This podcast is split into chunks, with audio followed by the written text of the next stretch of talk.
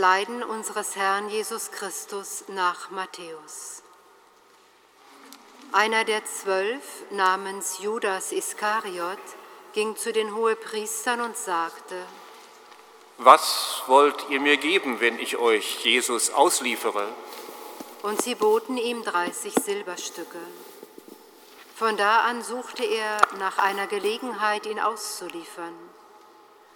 Am ersten Tag des Festes der ungesäuerten Brote gingen die Jünger zu Jesus und fragten, Wo sollen wir das Paschamahl für dich vorbereiten? Er antwortete, Geht in die Stadt zu dem und dem und sagt zu ihm, der Meister lässt dir sagen, meine Zeit ist da. Bei dir will ich mit meinen Jüngern das Paschamahl feiern. Die Jünger taten, wie Jesus ihnen aufgetragen hatte, und bereiteten das Paschamahl vor. Als es Abend wurde, begab er sich mit den zwölf Jüngern zu Tisch. Und während sie aßen, sprach er, Amen, ich sage euch, einer von euch wird mich ausliefern. Da wurden sie sehr traurig, und einer nach dem anderen fragte ihn, Bin ich es etwa, Herr? Er antwortete, Der die Hand mit mir in die Schüssel eintunkt, wird mich ausliefern. Der Menschensohn muss zwar seinen Weg gehen, wie die Schrift über ihn sagt, doch weh dem Menschen, durch den der Menschensohn ausgeliefert wird. Für ihn wäre es besser, wenn er nie geboren wäre. Da fragte Judas, der ihn auslieferte, Bin ich es etwa, Rabbi? Jesus antwortete, Du sagst es.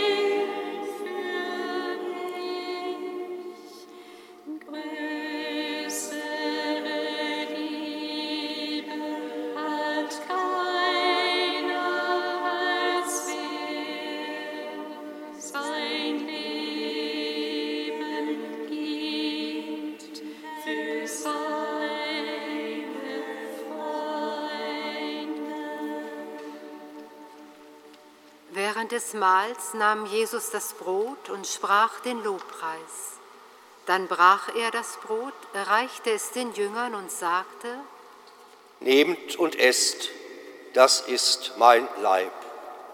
dann nahm er den Kelch, sprach das Dankgebet, gab ihn den Jüngern und sagte, Trinkt alle daraus. Das ist mein Blut des Bundes, das für viele vergossen wird zur Vergebung der Sünden. Ich sage euch, von jetzt an werde ich nicht mehr von dieser Frucht des Weinstocks trinken, bis zu dem Tag, an dem ich mit euch von neuem davon trinke, im Reich meines Vaters. Nach dem Lobgesang gingen sie zum Ölberg hinaus. Da sagte Jesus zu ihnen, Ihr alle werdet in dieser Nacht an mir Anstoß nehmen, denn in der Schrift steht, ich werde den Hirten erschlagen, dann werden sich die Schafe der Herde zerstreuen. Aber nach meiner Auferstehung werde ich euch nach Galiläa vorausgehen. Petrus erwiderte ihm, Und wenn alle an dir Anstoß nehmen, ich selbst werde niemals an dir Anstoß nehmen. Jesus sagte zu ihm, Amen, ich sage dir, in dieser Nacht, ehe der Hahn kräht, wirst du mich dreimal verleugnen. da sagte Petrus zu ihm, Und wenn ich mit dir sterben müsste, ich werde dich nie verleugnen. das gleiche sagten auch alle Jünger. Darauf kam Jesus mit ihnen zu einem Grundstück, das man Gethsemane nennt, und sagte zu seinen Jüngern, Setzt euch hier, während ich dorthin gehe und bete. Und er nahm Petrus und die beiden Söhne des Zebedeus mit sich. Da ergriff ihn Traurigkeit und Angst, und er sagte zu ihnen, Meine Seele ist zu Tode betrübt. Bleibt hier und wacht mit mir. Und er ging ein Stück weiter, warf sich auf sein Gesicht und betete, Mein Vater, wenn es möglich ist, gehe dieser Kelch an mir vorüber, aber nicht wie ich will, sondern wie du willst. Und er ging zu den Jüngern zurück und fand sie schlafend. Da sagte er zu Petrus, Konntet ihr nicht einmal eine Stunde mit mir wachen? Wacht und betet, damit ihr nicht in Versuchung geratet. Der Geist ist willig, aber das Fleisch ist schwach. wieder ging er weg, zum zweiten Mal, und betete, Mein Vater, wenn dieser Kelch an mir nicht vorübergehen kann, ohne dass ich ihn trinke, geschehe dein Wille. Als er zurückkam, fand er sie wieder schlafend, denn die Augen waren ihnen zugefallen. Und er ließ sie, ging wieder weg und betete zum dritten Mal mit den gleichen Worten. Dann kehrte er zu den Jüngern zurück und sagte zu ihnen, Schlaft ihr immer noch und ruht euch aus? Siehe, die Stunde ist gekommen und der Menschensohn wird in die Hände von Sündern ausgeliefert. Steht auf, wir wollen gehen. Siehe, der mich ausliefert, ist da.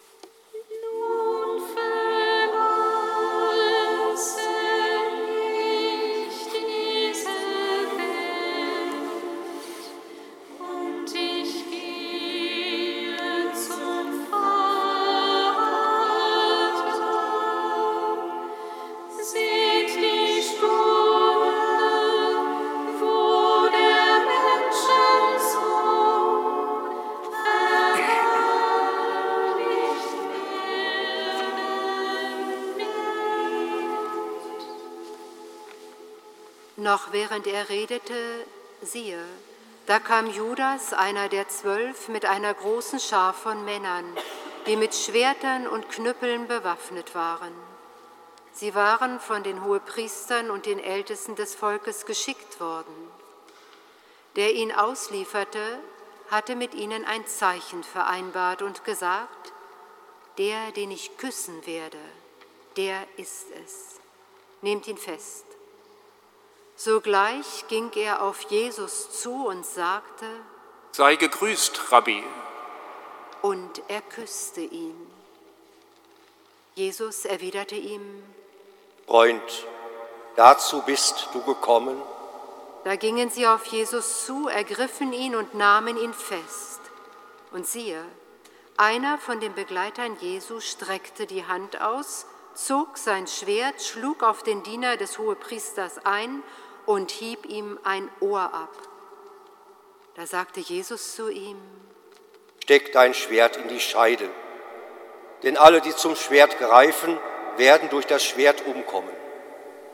Oder glaubst du nicht, mein Vater würde mir zugleich mehr als zwölf Legionen Engel schicken, wenn ich ihn darum bitte? Wie würden dann aber die Schriften erfüllt, dass es so geschehen muss?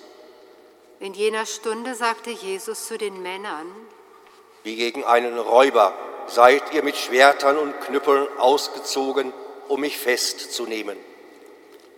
Tag für Tag saß ich im Tempel und lehrte, und ihr habt mich nicht verhaftet. Das alles aber ist geschehen, damit die Schriften der Propheten in Erfüllung gehen.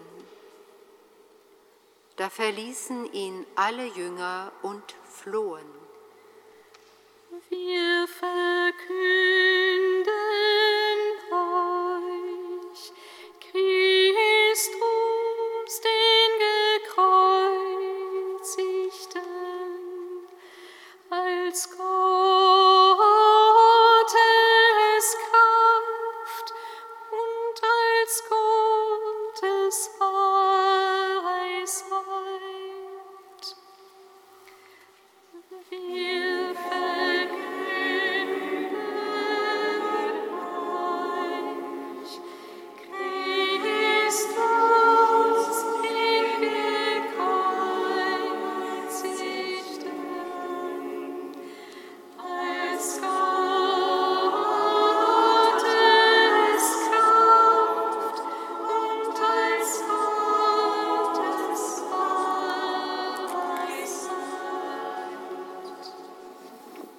Nach der Verhaftung führte man Jesus zum Hohepriester Kaiaphas, bei dem sich die Schriftgelehrten und die Ältesten versammelt hatten.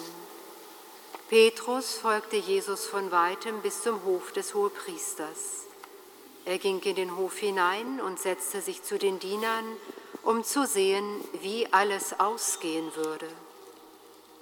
Die Hohepriester und der ganze Hohe Rat bemühten sich um falsche Zeugenaussagen gegen Jesus, um ihn zum Tod verurteilen zu können.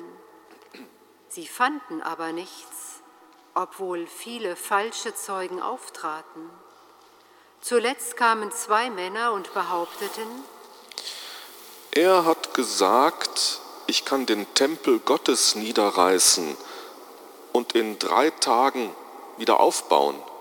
Da stand der Hohepriester auf und fragte Jesus, Willst du nichts sagen zu dem, was diese Leute gegen dich vorbringen?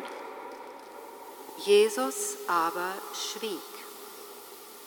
Darauf sagte der Hohepriester zu ihm, Ich beschwöre dich bei dem lebendigen Gott, sag uns, bist du der Christus, der Sohn Gottes? Jesus antwortete, Du hast es gesagt. Doch ich erkläre euch, von nun an werdet ihr den Menschensohn zur Rechten der Macht sitzen und auf den Wolken des Himmels kommen sehen.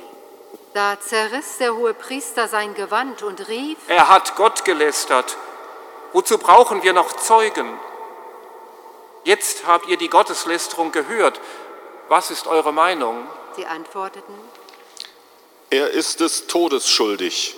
Dann spuckten sie ihm ins Gesicht und schlugen ihn. Andere ohrfeigten ihn und riefen, Christus, du bist doch ein Prophet. Sag uns, wer hat dich geschlagen?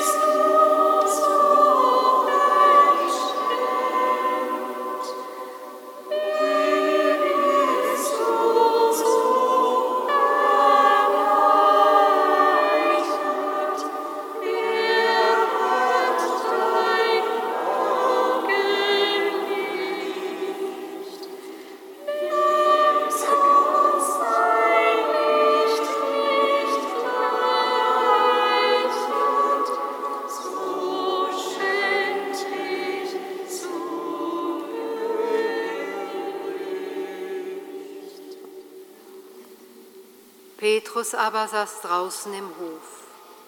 Da trat eine Magd zu ihm und sagte, Auch du warst mit diesem Jesus aus Galiläa zusammen. doch er leugnete es vor allen und sagte, Ich weiß nicht, wovon du redest. und als er zum Tor hinausgehen wollte, sah ihn eine andere Magd und sagte zu denen, die dort standen, Der war mit Jesus dem Nazoräer zusammen. Wieder leugnete er und schwor. Ich kenne diesen Menschen nicht. Wenig später kamen die Leute, die dort standen, und sagten zu Petrus, Wirklich, auch du gehörst zu ihnen. Deine Mundart verrät dich. Da fing er an zu fluchen und zu schwören. Ich kenne den Menschen nicht. Gleich darauf krähte ein Hahn. Und Petrus erinnerte sich an das Wort, das Jesus gesagt hatte, ehe der Hahn kräht, wirst du mich dreimal verleugnen. Und er ging hinaus und weinte bitterlich. Als es Morgen wurde, fassten die Hohepriester und die Ältesten des Volkes gemeinsam den Beschluss, Jesus hinrichten zu lassen. Sie ließen ihn fesseln und abführen und lieferten ihn dem Statthalter Pilatus aus. Als nun Judas, der ihn ausgeliefert hatte, sah, dass Jesus verurteilt war, bereute ihn seine Tat. Er brachte den Hohepriestern und den Ältesten die 30 Silberstücke zurück und sagte, Ich habe gesündigt. Ich habe unschuldiges Blut ausgeliefert. sie antworteten, Was geht das uns an? Das ist deine Sache. Da warf er die Silberstücke in den Tempel. Dann ging er weg und erhängte sich. Die Hohepriester nahmen die Silberstücke und sagten, Man darf das Geld nicht in den Tempelschatz tun, denn es klebt Blut daran. Und sie beschlossen, von dem Geld den Töpferacker zu kaufen als Begräbnisplatz für die Fremden. Deshalb heißt dieser Acker bis heute Blutacker. So erfüllte sich, was durch den Propheten Jeremia gesagt worden ist. Sie nahmen die 30 Silberstücke, das ist der Preis, den er den Israeliten wert war, und kauften für das Geld den Töpferacker, wie mir der Herr befohlen hatte. Als Jesus vor dem Statthalter stand, fragte ihn dieser. Bist du der König der Juden? Jesus antwortete. Du sagst es. Als aber die Hohepriester und die Ältesten ihn anklagten, gab er keine Antwort. Da sagte Pilatus zu ihm, Hörst du nicht, was sie dir alles vorwerfen? er aber antwortete ihm auf keine einzige Frage, so dass der Statthalter sehr verwundert war. Jeweils zum Fest pflegte der Statthalter einen Gefangenen freizulassen, den sich das Volk verlangte. Damals war gerade ein berüchtigter Mann namens Jesus Barabbas im Gefängnis. Pilatus fragte nun die Menge, die zusammengekommen war, Was wollt ihr? Wen soll ich freilassen? Jesus Barabbas oder Jesus, den man den Christus nennt? Er wusste nämlich, dass man Jesus nur aus Neid an ihn ausgeliefert hatte.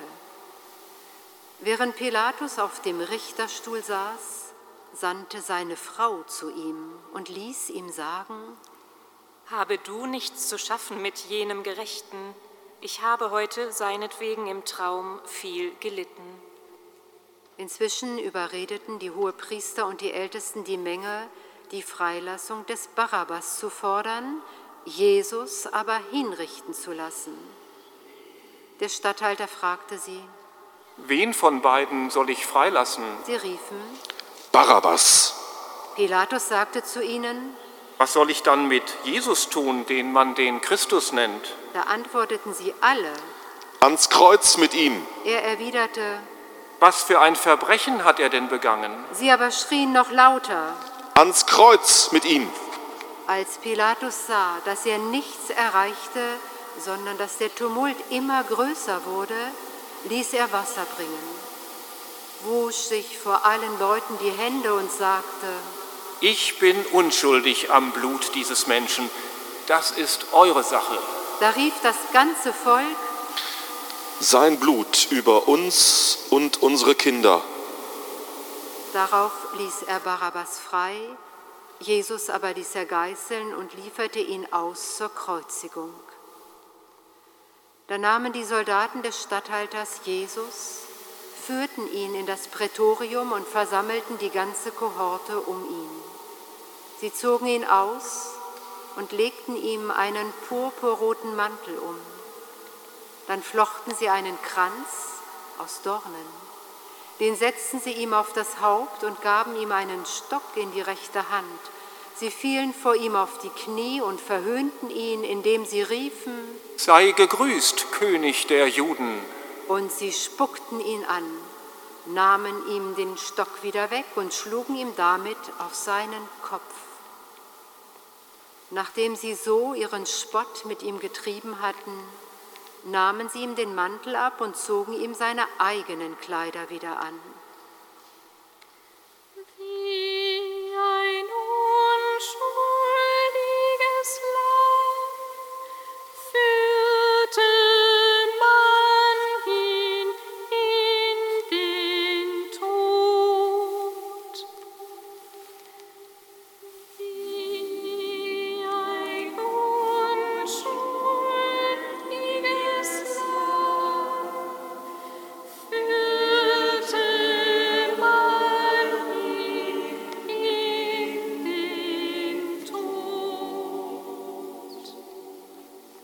Dann führten sie Jesus hinaus, um ihn zu kreuzigen. Auf dem Weg trafen sie einen Mann aus Kyrene namens Simon. Ihn zwangen sie, sein Kreuz zu tragen. So kamen sie an den Ort, der Golgotha genannt wird, das heißt Schädelhöhe. Und sie gaben ihm Wein zu trinken, der mit Galle vermischt war. Als er aber davon gekostet hatte, wollte er ihn nicht trinken. Nachdem sie ihn gekreuzigt hatten, verteilten sie seine Kleider, indem sie das Los über sie warfen. Dann setzten sie sich nieder und bewachten ihn dort.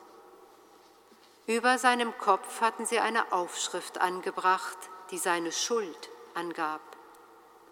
Das ist Jesus, der König der Juden. Zusammen mit ihm wurden zwei Räuber gekreuzigt, der eine rechts von ihm, der andere links.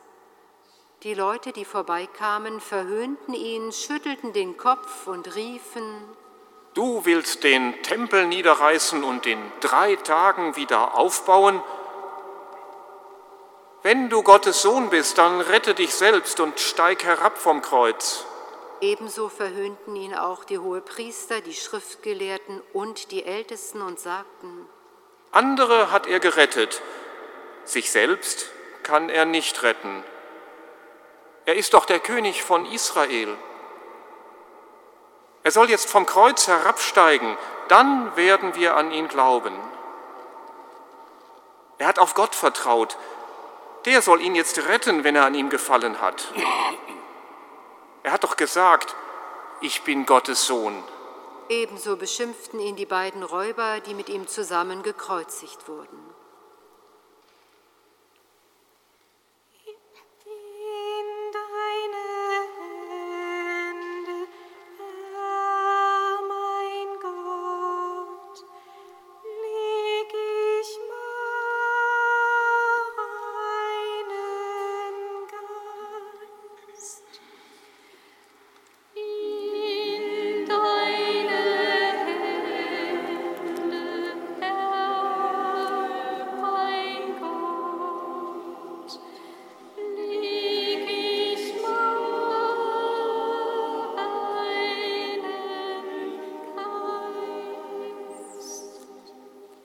Von der sechsten Stunde an war Finsternis über dem ganzen Land bis zur neunten Stunde. Um die neunte Stunde schrie Jesus mit lauter Stimme, Eli, Eli, lema sabachthani. das heißt, Mein Gott, mein Gott, warum hast du mich verlassen? Einige von denen, die dabei standen und es hörten, sagten, Er ruft nach Elia.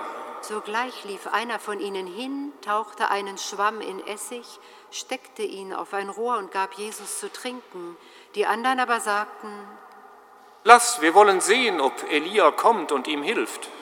Jesus aber schrie noch einmal mit lauter Stimme, dann hauchte er den Geist aus.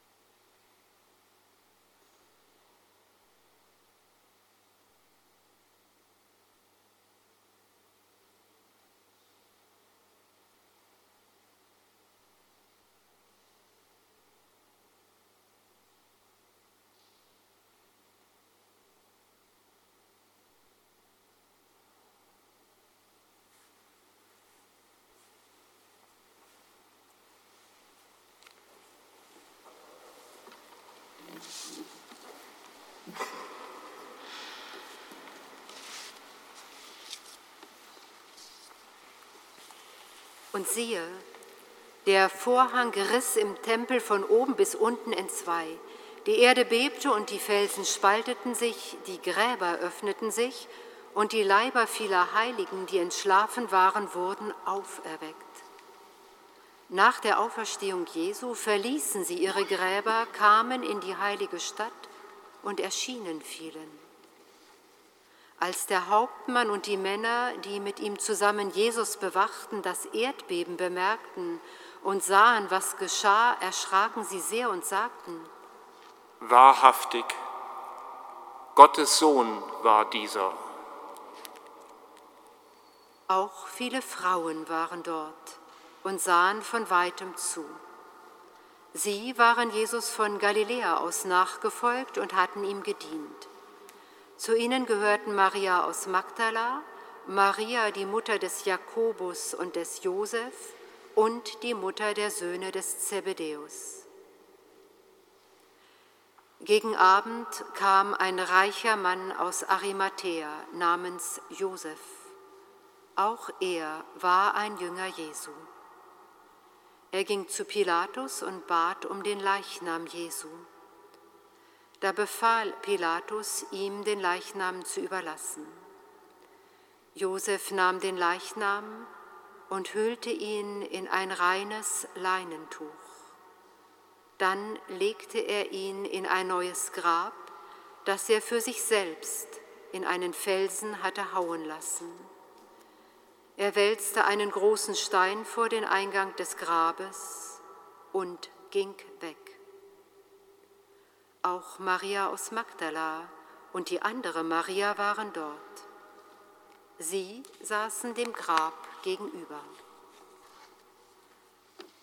Am nächsten Tag gingen die Hohepriester und die Pharisäer gemeinsam zu Pilatus.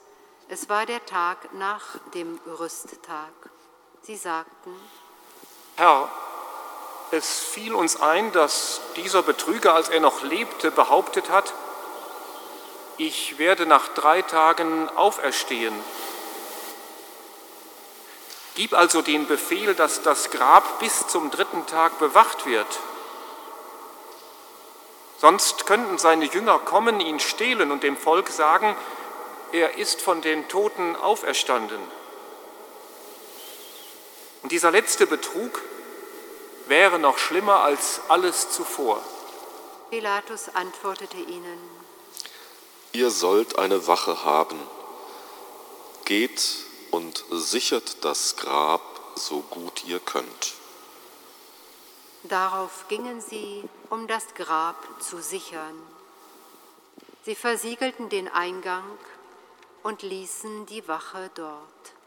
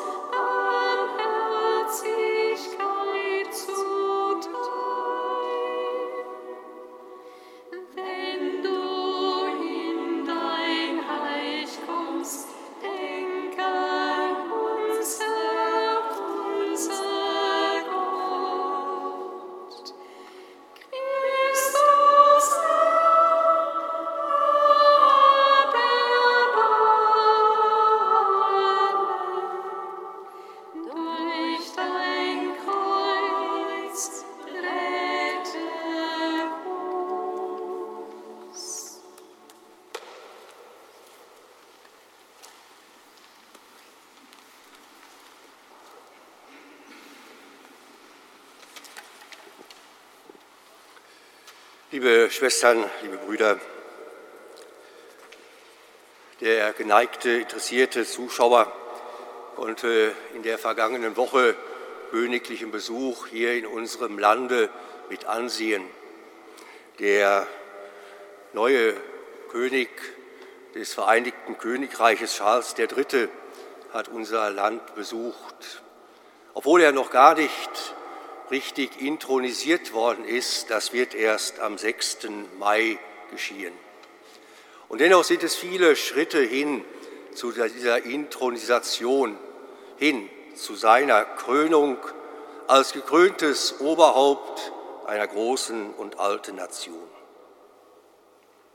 Königtum, Intronisation, das sind auch Stichworte, Schwestern und Brüder, die diesen Tag und die kommenden Tage der Karwoche begleiten. Was wir heute beim Einzug gehört haben in der frohen Botschaft, ist bei näherer Betrachtung alles motiviert, diesen Jesus von Nazareth zum König zu intronisieren. All die Zeichen, von denen wir gehört haben, dass er von Bethphage aus zum Ölberg kam, das ist schon verkündet in den alten Schriften. Dass er auf einem Esel, dem Jungen einer Fohlin, dahinreitet, ist alte Intronisation des Königs Davids. Der Hosanna-Ruf, von dem wir gehört haben, es ist aus der Bitte zum Lobpreis gewordener Ruf dem kommenden König. Und so haben auch wir diesen König besungen und empfangen mit den Palmzweigen in unseren Händen. Und doch, wir wissen es, Schwestern und Brüder, keine Intronisation, wie wir sie am 6. Mai in London mitverfolgen können. Eine ganz andere Intronisation. Dieser König, der erwartete Messias, entspricht nicht den Erwartungen. Die, die ihm damals zugejubelt haben, es waren wohl seine Wegbegleiter, die seinen Aufstieg nach Jerusalem mitbegleitet haben. Jerusalem selber, wie wir gehört haben, ist erschüttert. Schon wieder ein großes Fragezeichen, wie damals bei der Geburt des neuen Königs, die Herodes ausrasten ließ und Tausende von Kindern ermorden ließ.